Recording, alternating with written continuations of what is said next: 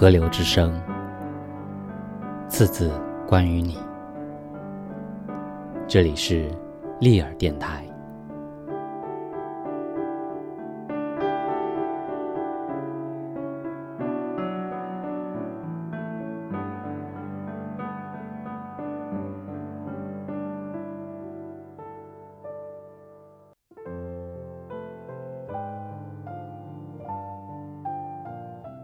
不畏风雨，来自宫泽贤治，《春天与阿修罗》。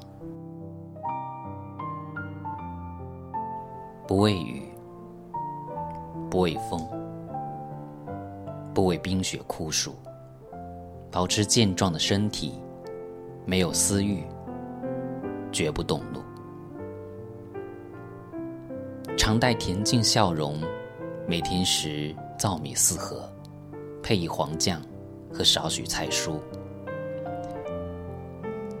对世间万事不计较自己的得失，人为观察，明辨是非，并时刻记得，身在原野松林的树荫下，窄小的茅草屋里，东边若有生病的孩子，就去给他关怀照顾；西边若有疲倦的母亲。